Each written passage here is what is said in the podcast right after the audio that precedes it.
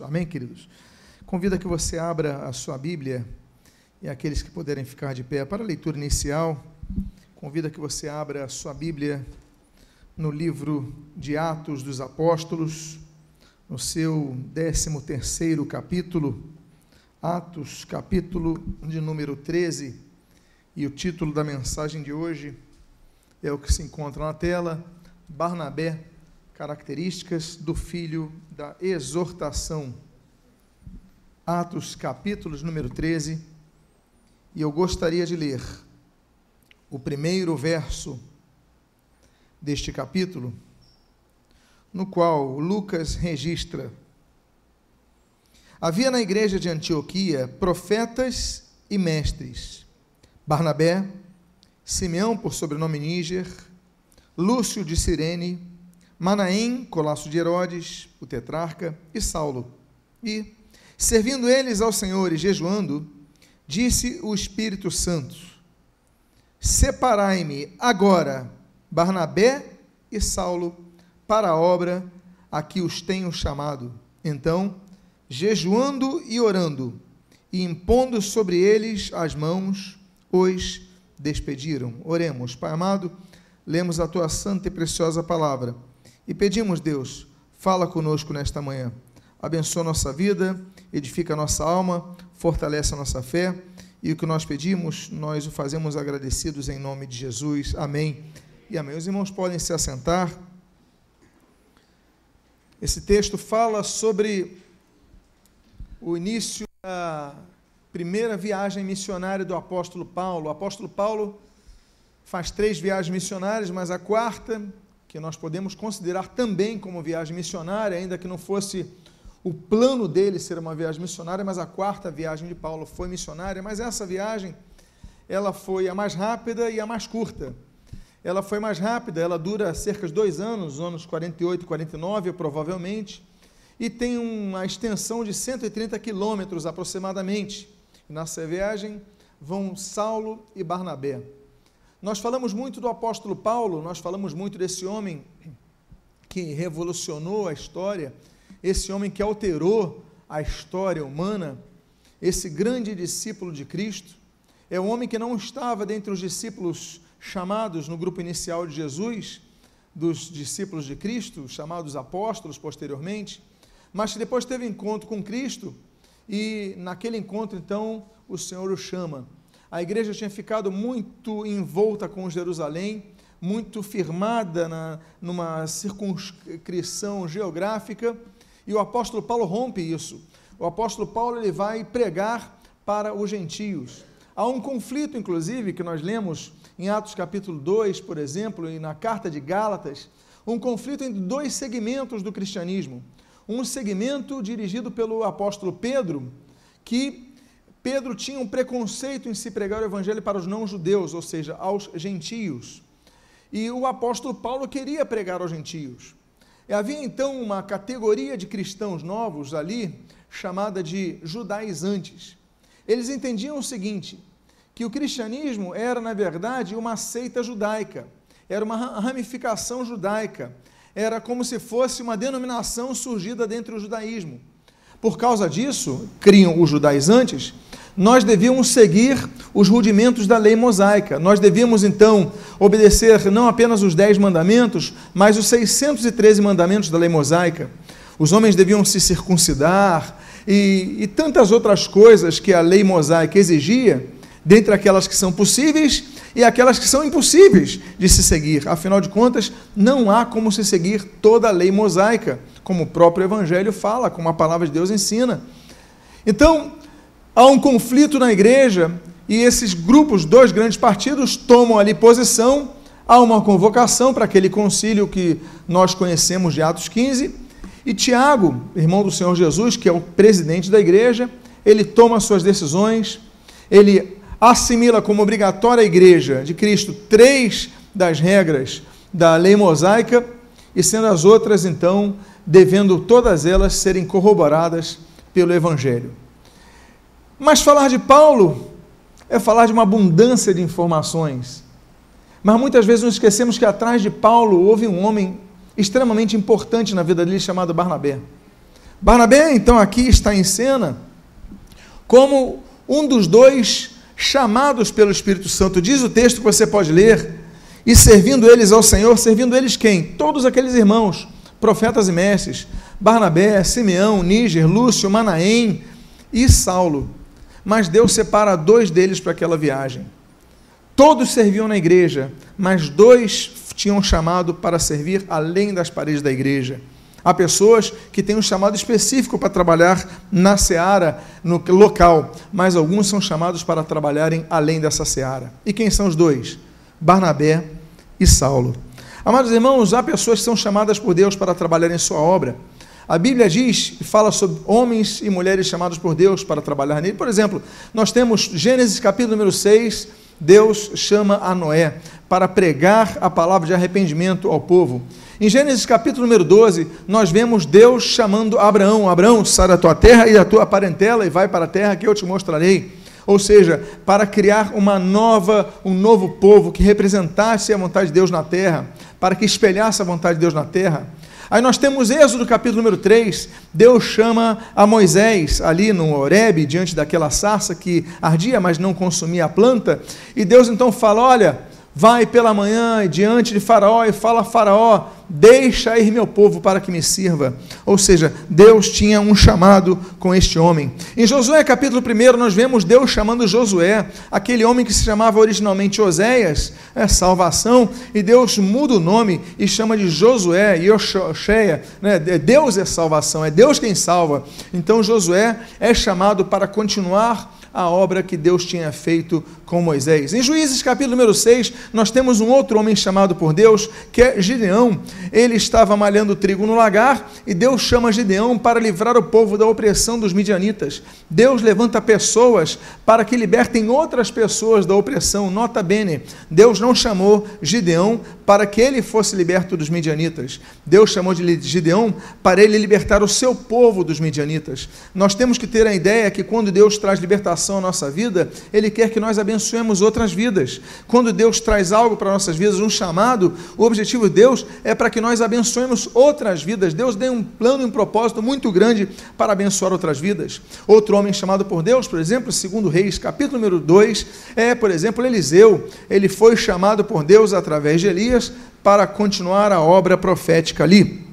Nós temos Jeremias no capítulo 1, Deus chamando esse profeta Jeremias, o profeta da região da cidade de Anatote, para que esse homem então profetizasse a, a, o arrependimento de Judá, para que Judá se voltasse ao Senhor, ainda que tivesse o povo com coração duro, ainda que o povo não quisesse ouvir, ele tinha que pregar. Note, Jeremias é chamado por muitos de o profeta chorão, porque ele chora. Ele chora por quê? E nós temos inclusive um livro dele chamado As Lamentações lamentações de Jeremias, né? o choro de Jeremias. Por quê? Porque ele pregava, mas ninguém quebrava o seu, quebrantava o seu coração. Ele pregava, mas ninguém queria ouvir a mensagem. Mas ele, ainda que chorando, ele pregava. Amados irmãos, nós devemos anunciar a verdade de Deus, nós devemos fazer obras de Deus, ainda que chorando, ainda que as pessoas não queiram ouvir, nós não podemos desistir homens chamados por Deus. Nós temos, por exemplo, a Bíblia diz em Lucas capítulo 1, uh, ah, João Batista,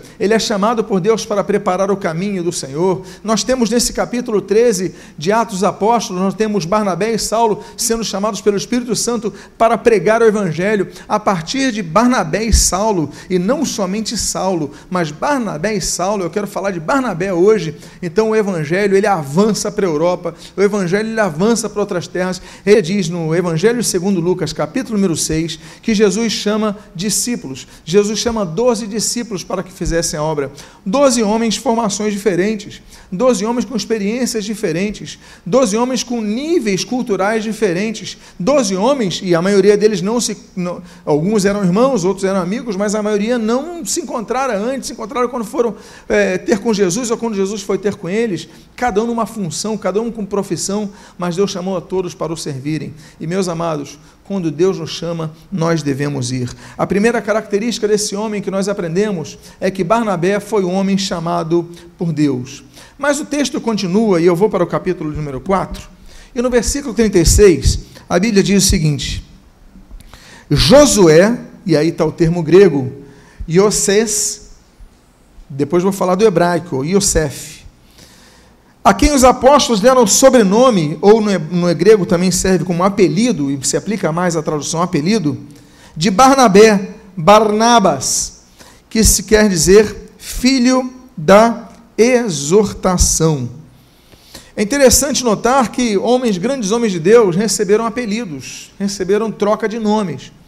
Uma vez uma pessoa falou: Não, não vou te chamar pelo apelido, não, porque você é homem de Deus, tem que chamar pelo teu nome próprio. Mas Deus mesmo mudou o nome das pessoas, os discípulos mudavam o nome entre eles. Por exemplo, José era o nome de Barnabé, mas ninguém fala José. Quando a gente fala José, alguém se lembra de Barnabé? Você, quando fala José, se lembra pelo menos dois grandes Josés da Bíblia. Quais são os dois? O do Egito e o outro, o pai de Jesus. Nós lembramos, mas ninguém se lembra de Barnabé. A gente conhece Barnabé pelo apelido dele. É, Yosses vem do, do, do hebraico Yosef. Yosef em hebraico significa Deus acrescenta, Deus coloca algo a mais na pessoa. Olha que nome bonito o nome José, não é verdade? Deus acrescenta. Mas esse, os discípulos dão um apelido de, de Barnabé a ele, por quê? Pela característica que ele tinha. E o que, que significa Barnabé? Bom, Bar é fácil, e esse é o um nome aramaico. Bar é filho, ok? No, no hebraico é Ben, né? Benjamim, por exemplo. Então, Ben é filho. No aramaico é Bar. Então, Bar é filho. E Nabás? Nabás vem de Nabi. Nabi significa profecia, consolo ou exortação. Ou seja, ou porta-voz também serve no hebraico, ou seja, filho da exortação ou filho da consolação. Por quê? Porque o texto mesmo diz, nesse mesmo versículo, que quer dizer filho de exortação ou da consolação, porque o grego permite as duas aplicações, assim como o aramaico. Meus amados irmãos, esse homem ele recebe essa, essa, essa nova alcunha pela, pela capacidade que ele tinha de consolar pessoas e exortar pessoas. E é interessante notar que as duas palavras no grego e no hebraico, elas têm a, têm, mesma, têm a mesma raiz, a mesma base, mas os significados são diferentes. Exortar muitas vezes é você falar aquilo que a pessoa não quer ouvir ou precisa ouvir por estar cometendo algo errado. Agora, consolar é quando você abraça a pessoa, na é verdade? Nós cristãos devemos ter essas duas características. O cristão ele tem que exortar e ele tem que consolar. O cristão tem que ser essa pessoa que age das duas formas. Por quê? Porque se você só consolar a pessoa, mas não exortar ela a mudar, você vai ter que consolar ela a vida inteira no mesmo problema. Ela não vai mudar. As pessoas têm que mudar. A consolação tem que acontecer e muitas vezes na consolação você não vai falar nada, você só vai ouvir. Para você consolar pessoas, muitas vezes você vai dar apenas um ombro para a pessoa chorar no teu ombro, não é verdade? Mas se você é amigo e você quer ajudar, no momento certo, no momento que a pessoa já esteja mais recomposta, já esteja preparada, você fala: Poxa, vamos falar um pouquinho sobre aquela situação?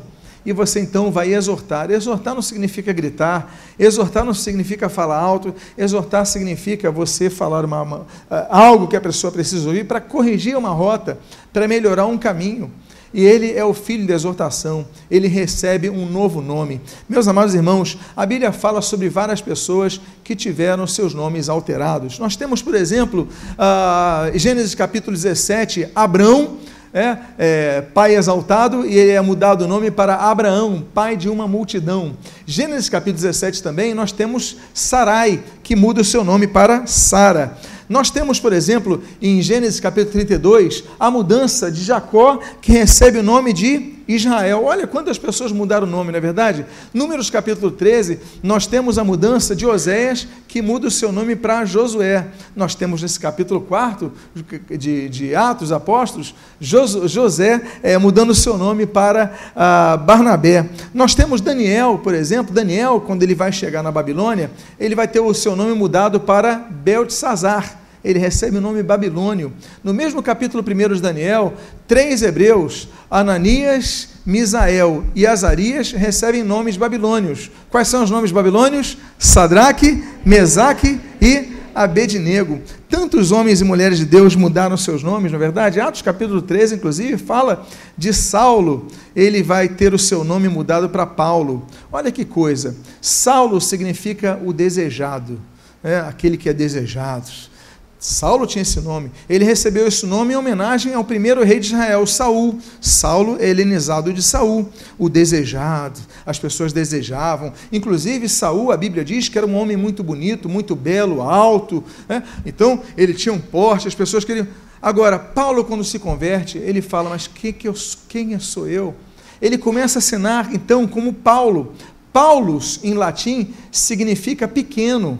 Daí você falar no português assim: olha, é, vamos resolver essa situação paulatinamente, ou seja, devagarinho, não é isso? Em passos pequenos. Paulo é pequeno. Então ele deixa de assinar o seu nome, o desejado, para assinar o pequeno não está falando do pequeno em relação às suas obras que foram grandes, mas é porque ele falava comparavelmente a Cristo: eu não sou nada, Cristo é tudo, eu não sou nada, nós somos pequenos, nós somos servos, somos servos de Cristo, servos um do outro. Então, Paulo muda o seu nome, a Bíblia não diz que Deus mudou o nome de Paulo. Paulo simplesmente começou a mudar o seu nome. E por fim, meus amados irmãos, sobre mudanças de nomes na Bíblia, José, por exemplo, José, capítulo de número 41 de Gênesis, ele, ele tem o seu nome mudado, José, o José do Egito, para Zafenade Paneia. Ou seja, grandes homens de Deus tiveram seus nomes mudados, mas é interessante notar que nós teremos os nossos nomes mudados. Os judeus até hoje, se você conversar com qualquer judeu que você conheça aqui no Brasil, você faça uma pergunta para ele: qual é o teu nome da sinagoga? Qual é o teu nome judaico? Por quê? Porque quando os judeus são apresentados, eles recebem um nome em hebraico. Eles têm um nome que são conhecidos na sociedade, que é o nome do registro, do cartório, da identidade do país, por exemplo, mas eles têm um nome hebraico próprio. Amados irmãos, nós o Senhor Jesus manterá esse costume de nos dar um novo nome. Nós temos um novo nome. A Bíblia diz em Apocalipse capítulo 2 que quando nós chegarmos à glória, nós receberemos um novo nome que está escrito numa pedrinha. Eu não sei o meu novo nome, eu sei o meu nome na terra, mas eu terei um novo nome. Nós teremos um novo corpo, um corpo glorificado, como o apóstolo Paulo fala em 1 Coríntios capítulo número 15, nós receberemos um novo nome, não um corpo, um novo corpo, não um corpo corruptível como o nosso, que fica gripado, que fica doente, que recebe recebe heranças genéticas que nos trazem doenças. Às vezes pessoas nascem com doenças genéticas, nascem com problemas, é que são heranças, são problemas que acontecem talvez num parto, são, ou seja, nós somos frágeis, mas no céu nós receberemos um corpo glorificado. Então recebemos uma nova forma. Uma vez me perguntaram, pastor, eu vou ter a mesma aparência no céu que eu tenho, eu vou ter a mesma altura, eu vou ter a mesma cutis, eu vou ter a mesma cor dos olhos. Eu falei, não, você vai ser totalmente diferente. Ele falou, como é que o senhor sabe? Eu falei, é simples, é muito simples. A Bíblia, inclusive, já mostra dois casos, um caso desses. É claramente. O Senhor Jesus, ele andou três anos pregando o Evangelho. Três anos pregando, todo momento as pessoas viam, as multidões viam, os discípulos andavam com Jesus. Eram discípulos de Jesus, eram aprendizes de Jesus. Jesus morre. Três dias depois, Jesus aparece ressuscitado. E ele aparece aos discípulos de Emaús, no caminho de, de Emaús. E os discípulos não reconhecem Jesus. Ora, como é que eles não reconheceram Jesus? Eles vão reconhecer Jesus e os discípulos depois, quando Jesus entra naquela sala onde eles estão, ele também aparece, não, não é, pode ser Jesus. Eu quero ver, deixa eu tocar o Tomé, deixa eu tocar na tua mão, no teu lado, para ver se é Jesus. Eles reconhecem Jesus quando ele parte o pão, ou seja, são gestos que fazem com que Jesus fosse reconhecido. Por quê? Porque Jesus estava no corpo glorificado, ou seja, uma nova forma. Não receberemos, não teremos essa, essa genética dominante em nossas vidas, mas nós receberemos um novo corpo, uma nova novamente. Esse homem Barnabé, ele recebe um novo nome, filho da exortação, filho da consolação. E o seu novo nome na igreja, qual é? Qual é a sua característica depois da sua conversão? Você recebeu uma nova característica? Quem aqui pode dizer o seguinte: olha, eu conheço a pessoa que está do meu lado e você tem uma característica muito boa, você é uma pessoa reluzente, você é uma pessoa pacificadora. Olha, talvez você não conheça a pessoa que está do seu lado, mas você pode dizer assim: olha, que você possa ser reconhecida pela, pela, pela luz que brilha em você. Pode falar para a pessoa que está do seu lado isso?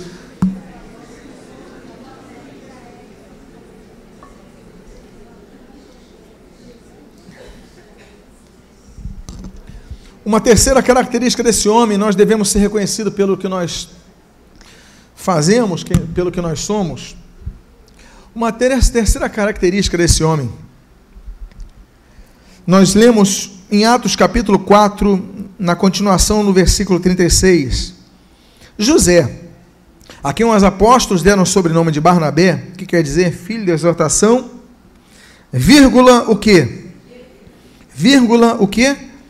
Levita. Quem eram os levitas? Eram os descendentes do quarto filho de Jacó com Leia. Levi. Levi significa união. Quando nasce essa criança, Leia fala: Não, eu vou estar mais unido, ele vai unir a nossa família, eu vou chamar ele de Levi, ele vai nos unir. Quando da separação das tribos em Israel, todas as tribos recebem terras, e as terras são geograficamente localizadas, menos os levitas. Os levitas eles recebem 48 cidades, mas eles não podiam possuir as terras das cidades. Por quê? porque a herança dos levitas é o Senhor.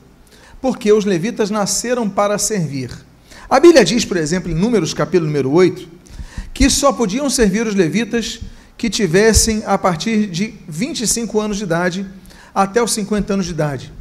No culto da terça-feira passada, eu até comentei sobre a questão levítica que algumas igrejas fazem uma pequena confusão, a qual seria sugestiva a reflexão sobre se, se, se essa, essa percepção é adequada, porque muitos chamam os músicos de levitas. Olha, os nossos levitas vão cantar, vou chamar os levitas aqui à frente. É uma percepção que eu sugeriria, e se sugere, que seja revista, porque porque se nós chamarmos os levitas, não só os músicos têm que subir, mas os diáconos têm que subir também. Os irmãos que cuidam e faxinam a igreja têm que subir, porque os levitas abarcavam todos que trabalhavam na obra de Deus. Quero chamar os levitas? Os professores de escola dominical teriam que subir, os, os que cuidam no berçário das crianças teriam que subir, porque todos cuidavam da casa do Senhor. Os levitas também não poderiam ser aplicados na nova aliança, por quê? Porque os levitas eram uma categoria hereditária, ou seja, Ninguém podia, ah, eu quero ser um levita, eu quero integrar uma equipe, eu quero fazer parte do louvor. Não podia, não era proibido, não podia. Só podia tocar quem tivesse a descendência levítica, ou seja, um ascendente levita, ou seja, que tivesse no sangue um sangue levita, descendente dele. Inclusive os pastores. Se eu tivesse que chamar aqui à frente, olha, gostaria de chamar aqui os levitas que subam, todos os pastores tinham que subir, se é que Podemos entender que os pastores seriam como os sacerdotes do Antigo Testamento. Por quê? Porque os sacerdotes só podiam ser levitas. Não é verdade? Arão, por exemplo, é levita. Ele é levita da linhagem de, se você lembra, quais são as linhagens ah, que trabalhava ali no templo, as três que nós falamos terça-feira, os filhos de Gerson, de Coate e de Merari. Então, Arão e seus filhos eram descendentes levitas eram descendentes de Coate. Então teria que ser aquela mesma linha. Pois bem, o que eu quero dizer é que esse homem que era levita, e na Bíblia fala de vários levitas. Por exemplo, Moisés era levita, Arão era levita, Miriam era levita, nós temos outros levitas, Samuel era levita, Isaías era levita, Jeremias era levita, Abacuque era levita, eh, Ezequiel era levita, eh, Malaquias era levita. Você vê quantos levitas nós temos na Bíblia que foram homens grandemente usados por Deus. Então, o que, que significa levita? Aquele que serve ao Senhor. A Bíblia diz que Barnabé era levita. Ele já está na nova aliança, já está numa nova fase, não já debaixo da regência da lei mosaica, da qual fomos libertos, como diz, por exemplo, Gálatas capítulo 1 e Gálatas capítulo 5, nós fomos libertos da lei mosaica, mas ele servia ao Senhor. Uma característica que nós devemos herdar de, de, de Barnabé é que nós devemos servir a Deus. O que é servir a Deus? Servir é trabalhar em prol de. Você serve alguém quando você trabalha em prol de alguém. Uma pessoa que serve o prato à minha mesa, ela está trabalhando em prol de mim, não é verdade? É um trabalho, ela está trabalhando, ela está. Ela podia ficar quieta, parada, ela está servindo. Quando o meu irmão que está ali atrás de pé, no fundo do santuário, ele está ali do lado da porta, ele está o que? Servindo aos irmãos. Não está servindo aos irmãos? Os irmãos que oferecem os elementos da ceia, que distribuem os envelopes de dízimos e ofertas, que estão cuidando do berçário, que estão na, no som, no vídeo, eles estão servindo ao Senhor. Agora, eles podem entrar nessa categoria dos neolevitas? Mas e nós? Será que nós temos servido ao Senhor na igreja? Será que nós temos apenas ser servido, eh, estamos apenas sendo servidos? Nós fomos chamados para servir. O Senhor Jesus, ele que é o nosso exemplo maior, exemplo magno, exemplo máximo, exemplo magnânimo, o Senhor Jesus, ele veio para servir e dar a sua vida em prol de muitos. Uma das coisas que nós queremos, temos que quebrar da nossa concepção medieval de igreja é que a concepção medieval de igreja era que era um auditório as pessoas iam para ouvir uma missa e depois iam para casa e seguir sua, seguirem suas vidas. Não, nós não viemos aqui para ouvir missa, não viemos aqui para ouvir um pregador, um culto. Não, não viemos isso. Viemos aqui nos alimentar para que possamos exercer. E exercer o que? Nossos dons em prol do serviço do reino de Deus, em prol dos santos, em prol dos irmãos. Como a palavra de Deus diz em 1 Pedro capítulo 4, serviço 10, eh, versículo 10, nós devemos servir conforme o dom que cada um recebeu. Sabia você que você recebeu um dom de Deus? Sabia, você sabia que você recebeu um dom espiritual de Deus quando se converteu? E nós devemos usar esses dons. A questão é: temos usado ou temos apenas assistido cultos? Aliás, a palavra assistir culto é uma palavra que eu não gosto muito. Quem veio aqui assistir culto, eu não gosto dessa palavra, porque é uma palavra passiva. Eu prefiro prestar cultos. Você não vem assistir culto, você vem prestar culto, oferecer culto a Deus, cultuar a Deus é uma ação, é uma atitude, uma, uma gerência de, de, de, de, de ações muito ativas. É, você presta culto a Deus, você oferece culto a Deus, mas você oferece culto a Deus não apenas verticalmente, mas também servindo aos seus irmãos, ou seja, oferece culto a Deus horizontalmente. Quando nós abençoamos vidas, quando nós servimos vidas, nós estamos servindo a Deus. Não é isso que a Bíblia diz em, em Filipenses capítulo 3? Nós devemos servir ao Senhor. Amém, queridos? Então, que nós sejamos como Barnabé. Como nós temos aprendido sobre Barnabé, na é verdade, meus amados irmãos? Temos outra questão a colocar aqui, que está no capítulo 4, versículo 36, esse que nós temos lido, e depois nós vamos para o 11, versículo 23. A Bíblia diz o seguinte: José, a quem os apóstolos deram o sobrenome de Barnabé, que quer dizer filho de exortação, ali está o termo grego, é, paráclesis, uh, e enviaram Barnabé até Antioquia. Tendo ele chegado e vendo a graça de Deus, alegrou-se e exortava a todos a que, com firmeza de coração, permanecessem no Senhor. Olha o motivo pelo qual José recebe o apelido de Barnabé. Diz o texto, filho de exortação. Eu coloquei isso daqui porque você vai se lembrar de João capítulo 14. Mas eu já vou explicar isso daqui. E enviaram Barnabé até Antioquia, e tendo ele chegado, vendo a graça de Deus, alegrou-se e exortava a todos, que com firmeza o coração permanecesse no Senhor, permaneça firme no Senhor. Uma das coisas que nós devemos fazer é exortar aquele que está esfriando na fé aquele que está se distanciando. Nós devemos ser como Barnabé, permaneça firme, porque às vezes basta uma palavra sua para a pessoa não cair de vez. Você sabia disso? A pessoa está quase lá, permaneça firme, não desanima não. A pessoa dá uma acordada e se segura. Já aconteceu contigo de você ouvir uma palavra assim? Quantos aqui já foram exortados no amor de Cristo para permanecerem firmes na fé e foi bênção para a sua vida? Então, Barnabé nos ensina isso, a nós exortarmos em amor, para permanecermos firmes no Senhor. Agora, essa palavra aí que você está vendo, paráclesis, é, é, você, você vai lembrar de um nome que o Senhor Jesus dá ao Espírito Santo em João capítulo 14, o Paráclitos, o Consolador. Consolação é muito interessante, porque a gente não consegue se autoconsolar. Jeremias capítulo 8 diz que o homem não pode consolar a si mesmo. A Bíblia diz sobre isso, mas a Bíblia diz que Deus nos consola. Deus consola nossos caminhos, como diz Deuteronômio capítulo número 31. Deus traz o consolo. Nós sabemos, por exemplo, no Salmo 23, que olha, ainda que eu ande pelo vale da sombra e da morte, não temerei mal nenhum, porque tu estás comigo. A tua vara e teu casado me Olha, meus amados irmãos, o Senhor Jesus está presente, ainda que a gente ande no vale da sombra e da morte. O Salmo 23 diz que o Senhor nos consola. E olha, Vara e cajado não lembram coisas que consolam, ou lembram? O que, que lembra vara e cajado? Vara lembra o que? Correção. Vamos dizer assim, não é verdade? Correção. Vamos traduzir a vara como se fosse um puxãozinho de orelha? Não fica mais aplicado, é porque a gente está falando de pastor e ovelha. E para a ovelha obedecer, ele tinha que pegar na vara ali, não é? Então vamos falar assim, um puxãozinho de orelha, vara. E o cajado.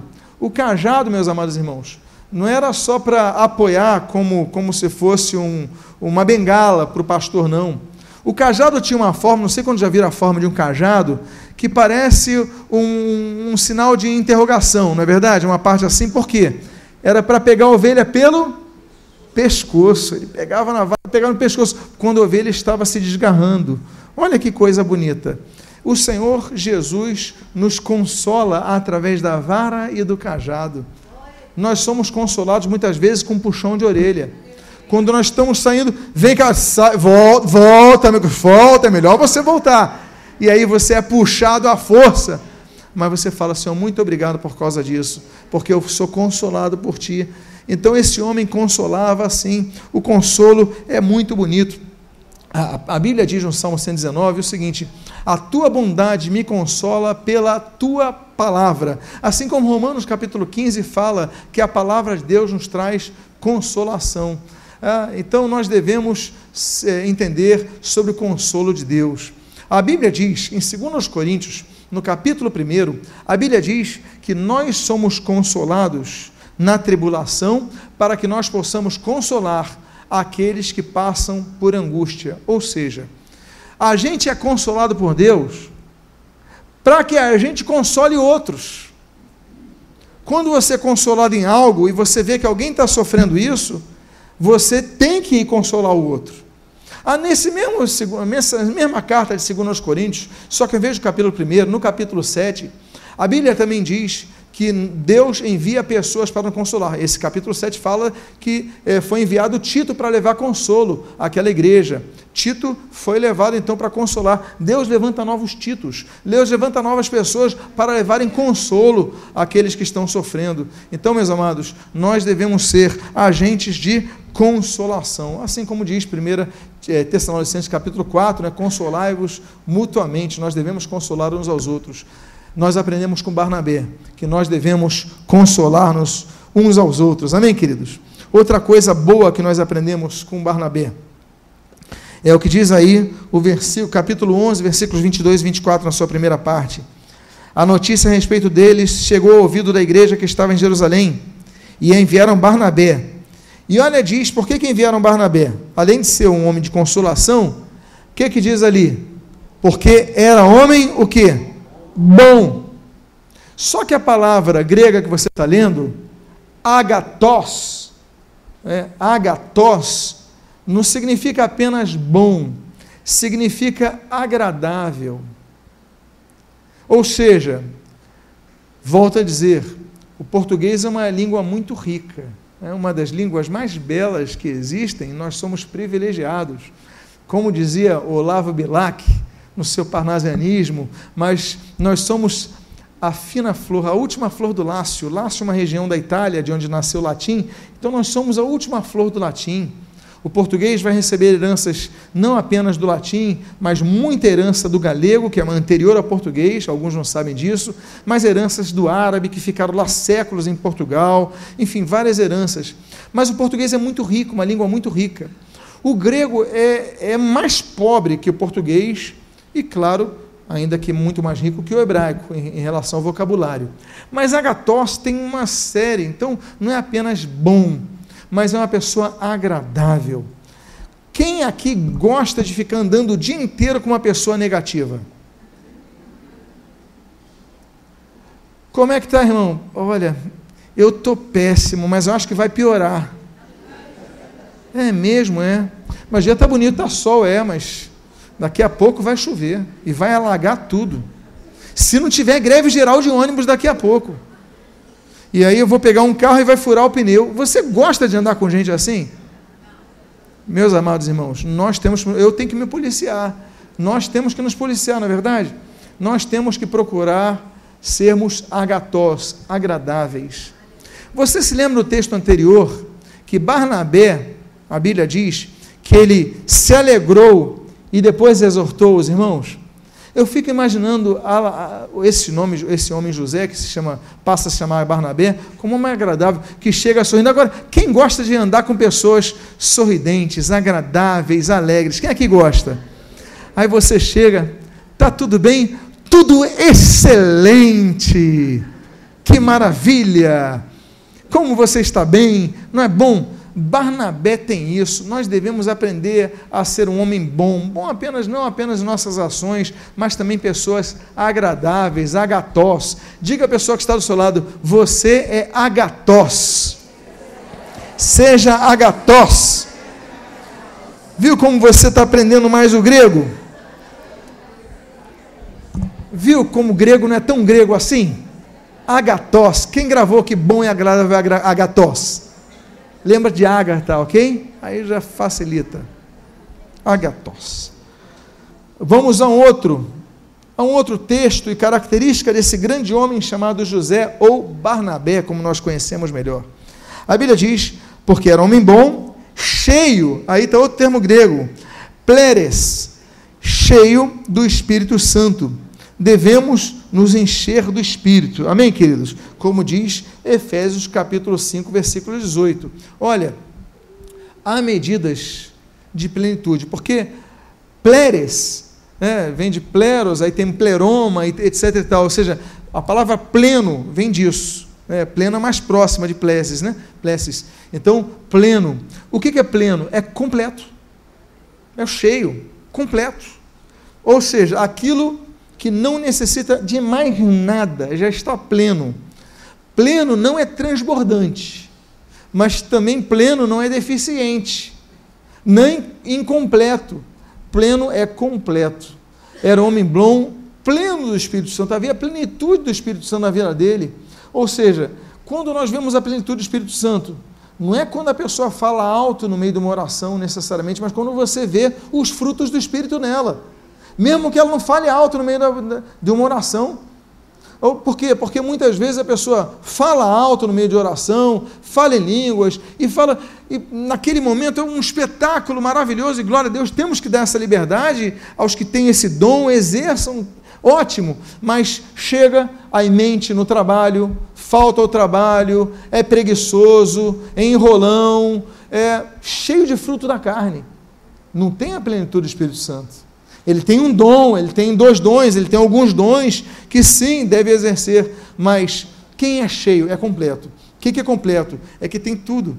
Ou seja, cheio dos dons do Espírito. Esse homem era cheio dos dons, então você via amor, você via longanimidade, você via paciência, você via benignidade, você via paz, você via tudo nesse homem, porque ele era cheio, pleno do Espírito Santo. Outra coisa que nós vemos de característica nesse homem, é em relação ao que nós lemos no capítulo 4, versículo 36 e 37. Era um homem generoso. A Bíblia diz: José, a quem os apóstolos deram o sobrenome de Barnabé, que quer dizer filho de exortação, levita, natural de Chipre, como tivesse um campo, vendendo, trouxe o preço e o depositou aos pés do, dos apóstolos. Aí nos lembramos, nos lembramos daquele Provérbios, capítulo 11, versículo 25: a alma generosa, essa prosperará. A Bíblia fala muito sobre isso, sobre a semeadura e sobre a colheita. Meus amados irmãos, era um homem próspero, era um homem que amava a obra de Deus, era um homem generoso. Nós aprendemos tantas coisas, por quê? Porque é um homem cheio do Espírito ele não é ganancioso, ele não é egoísta, ele não tem uma, uma visão miserável da obra de Deus, ele quer abençoar a obra de Deus, estender a obra de Deus.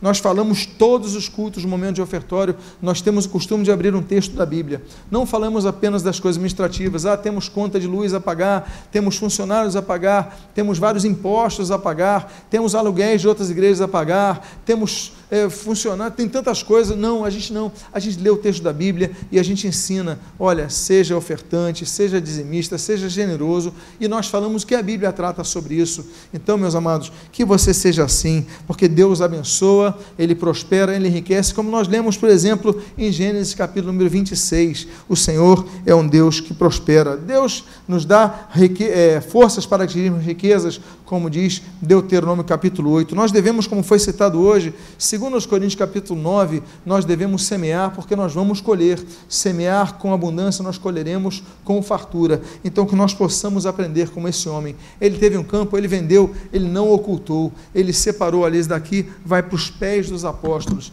Isso daqui vai para a obra de Deus, para manter a obra de Deus. Amém, queridos? Devemos aprender então com esse homem tantas coisas. Quantos podem me lembrar algumas coisas que nós podemos aprender e temos aprendido até agora com Barnabé? Me lembrem. Por exemplo, nós, nós aprendemos que ele era um homem o quê?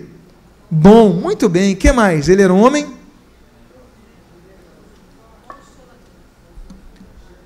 chamado, generoso, bondoso, tantas coisas esse homem era. Agora, uma coisa nós também não podemos deixar de ter que ele tinha. Barnabé era um homem muito grande, Barnabé era um homem muito completo. A Bíblia diz, no capítulo de número 11, no versículo 24, o seguinte: Porque era homem bom, cheio do Espírito Santo e de, de fé, e muita gente se uniu ao Senhor. Meus amados irmãos, nós temos falado sobre os níveis de fé, não é verdade? Nós temos falado, por exemplo, que existe nenhuma fé, Hebreus 11, versículo 6. Existe a, a pouca fé, a, em, Marcos capítulo número 6. Existe a fé como grão de mostarda, ali em Mateus capítulo número 17. Aí tem a fé aumentada, em Lucas capítulo 17, os discípulos falam assim: Senhor, aumenta-nos o que?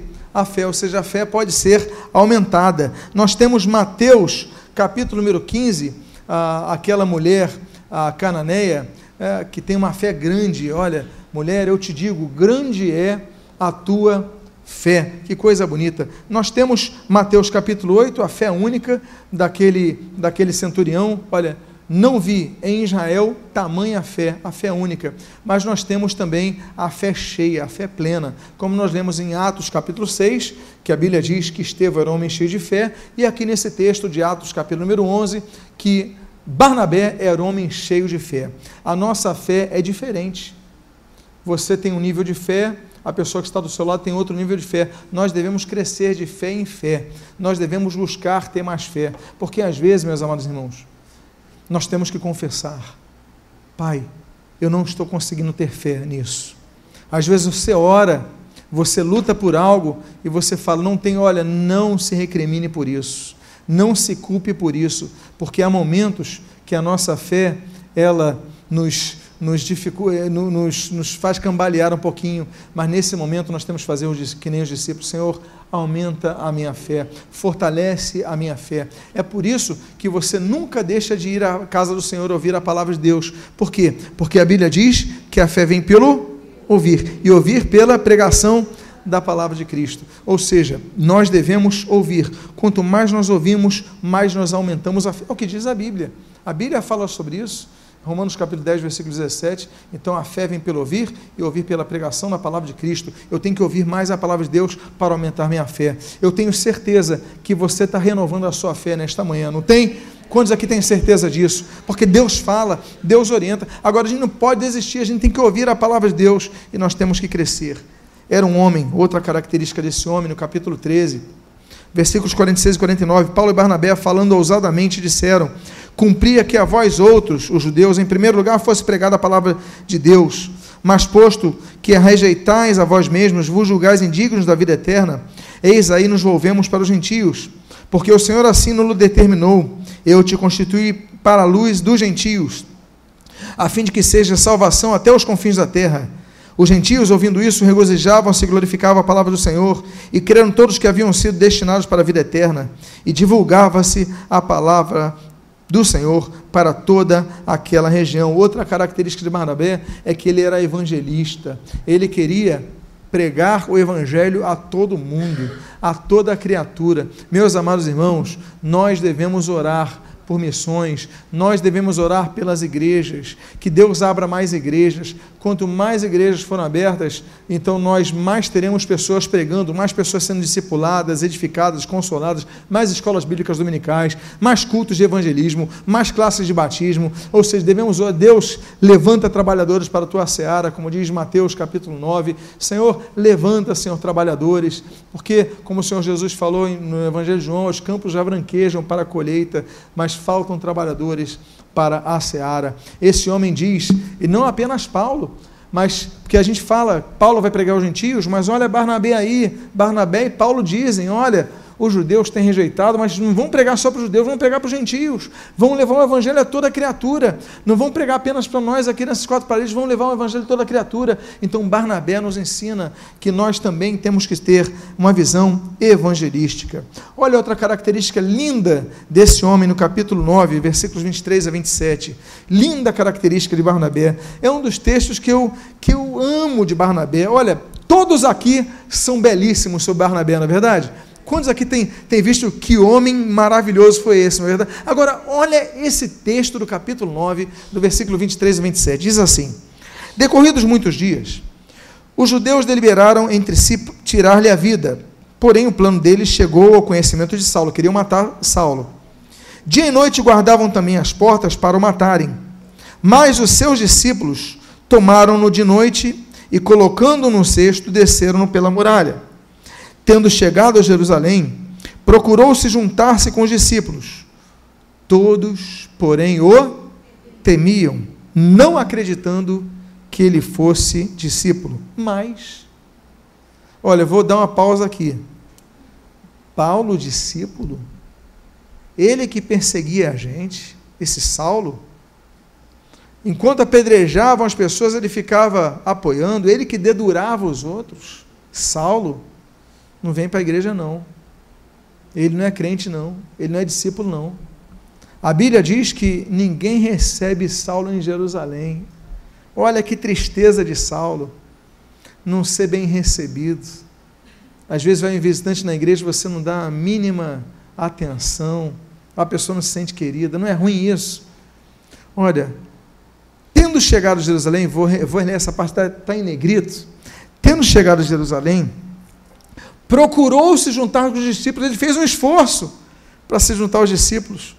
Todos, porém, o temiam, não acreditando que fosse discípulo, mas esse mais muda a história. Mas Barnabé, tomando consigo, levou aos apóstolos e contou-lhes que vira o Senhor no caminho e que, como este lhe falara e como em Damasco pregara ousadamente em nome do Senhor.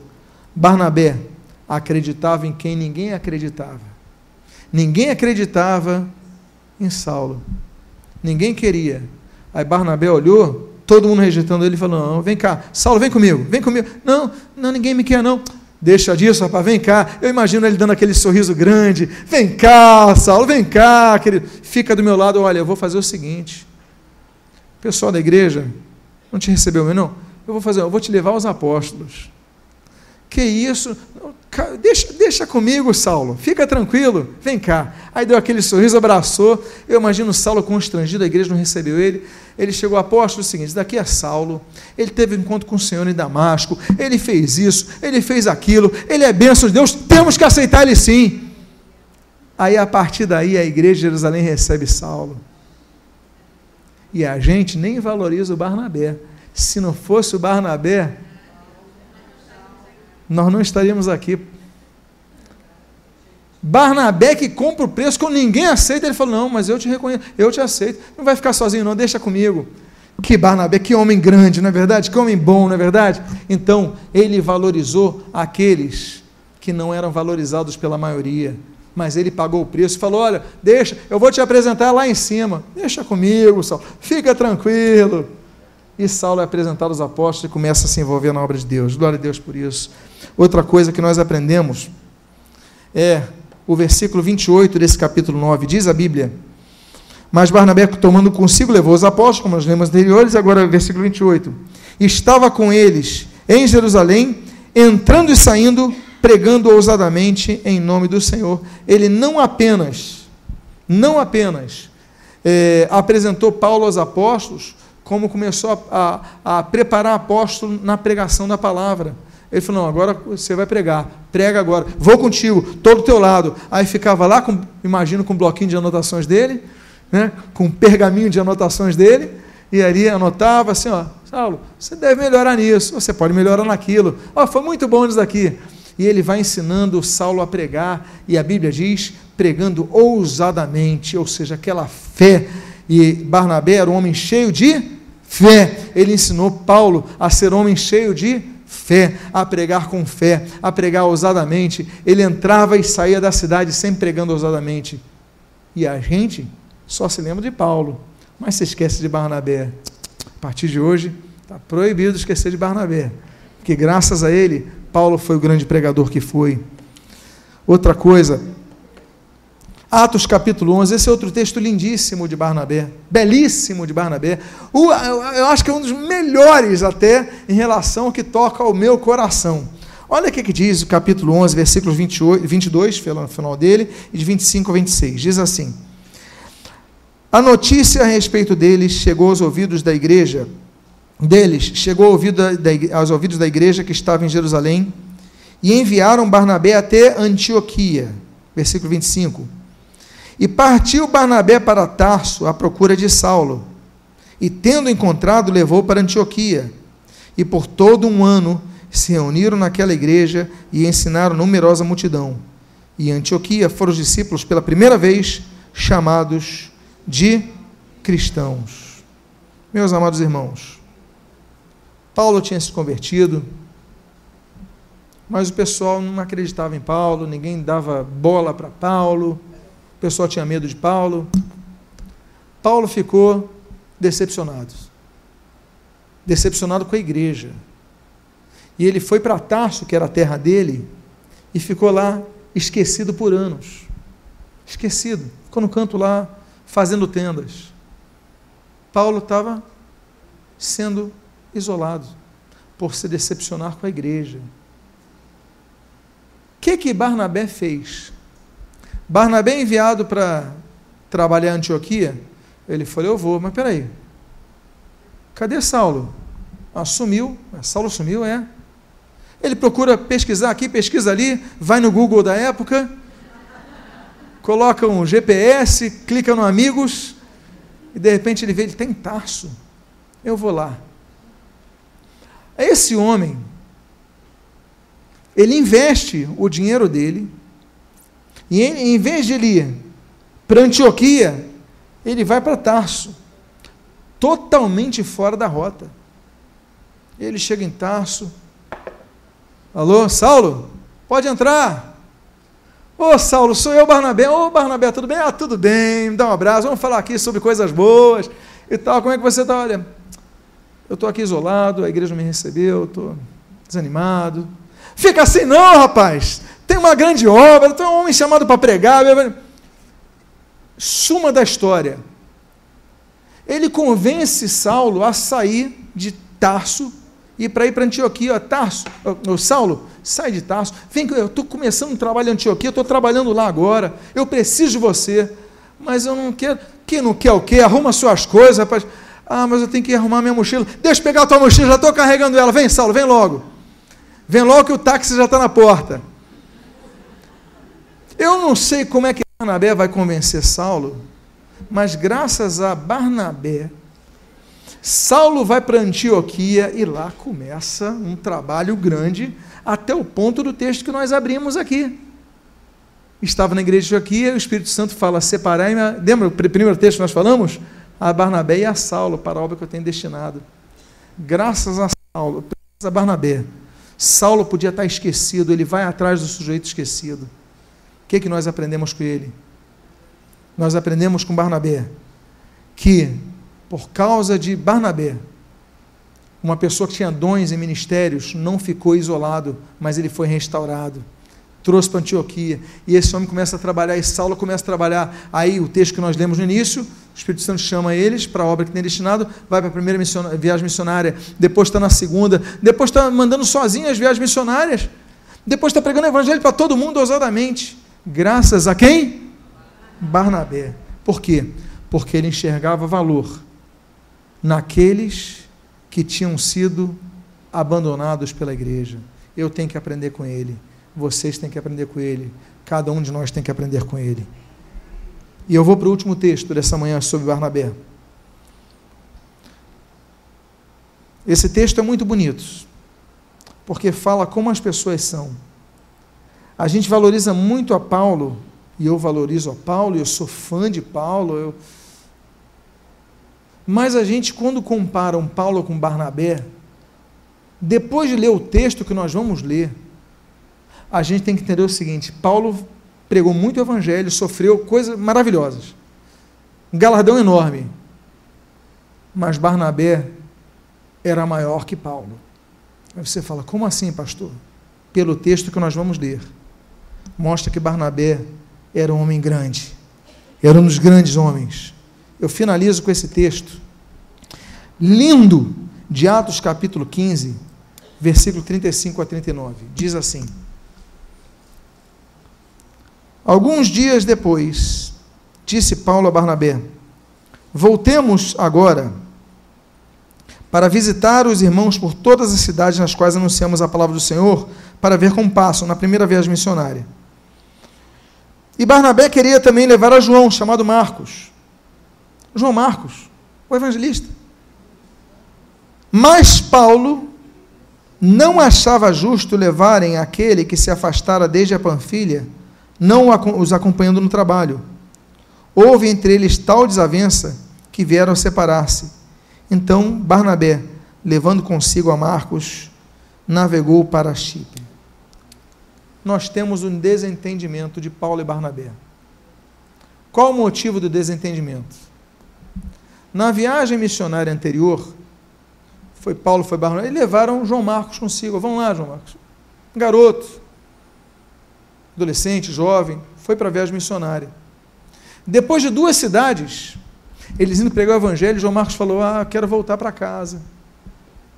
Paulo, não, você está numa viagem missionária, quero voltar para casa, estou com saudade. Está com saudade? Estou com saudade, não quero continuar, não. Paulo fica irritado com ele. Mas por quê? Ah, com saudade do arroz, feijão e batata frita da minha mãe, aquela farofinha de ovos. Mas como assim? E o cuscuz que ela fazia? Cuscuz lá do Nordeste, sem leite condensado, só no coco. E aqui o senhor não tem muita coisa para mim. Aí o Paulo fica irritado, aí quer voltar, então volta.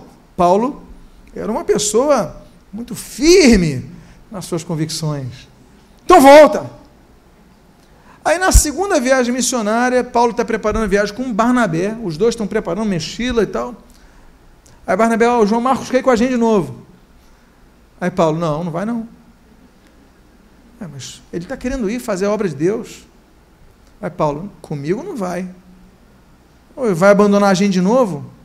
E Barnabé começa então a tentar fazer com que Paulo se demova desse radicalismo Fala, não, deixa o Marcos ir. Não, Marcos não vai não. Não vai, não vai, ponto final.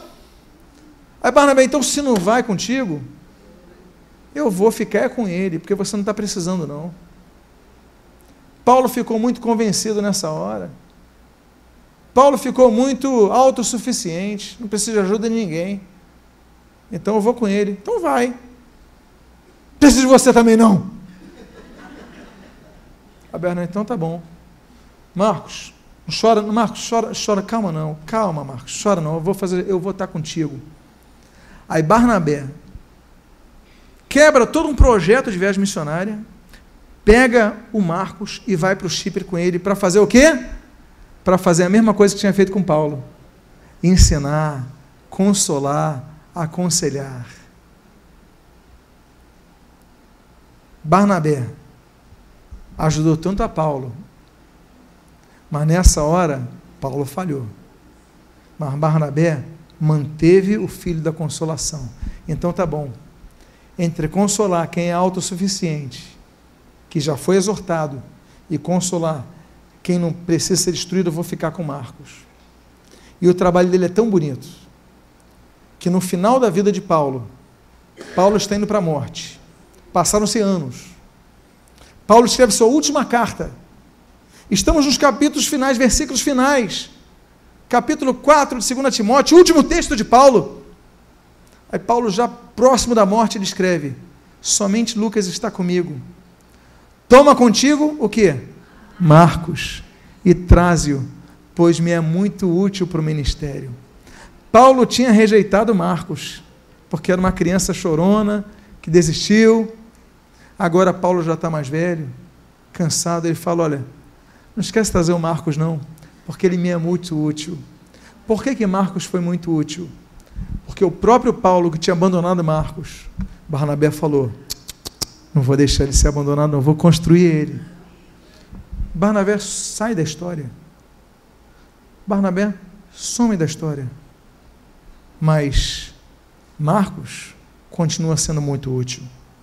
Eu quero encerrar dizendo que nós falamos de grandes heróis da Bíblia.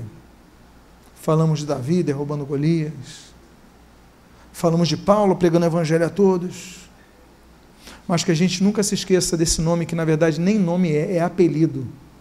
Barnabé. Que nós sejamos como Barnabé.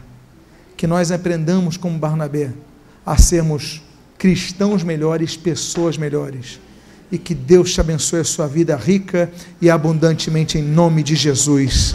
Diga à pessoa que está do seu lado: seja um Barnabé. Aperta a mão dessa pessoa, seja um Barnabé. Vamos ficar de pé agora, vamos orar ao Senhor. Quantos querem ser como Barnabé? Eu quero ser. Eu quero ser igual Barnabé.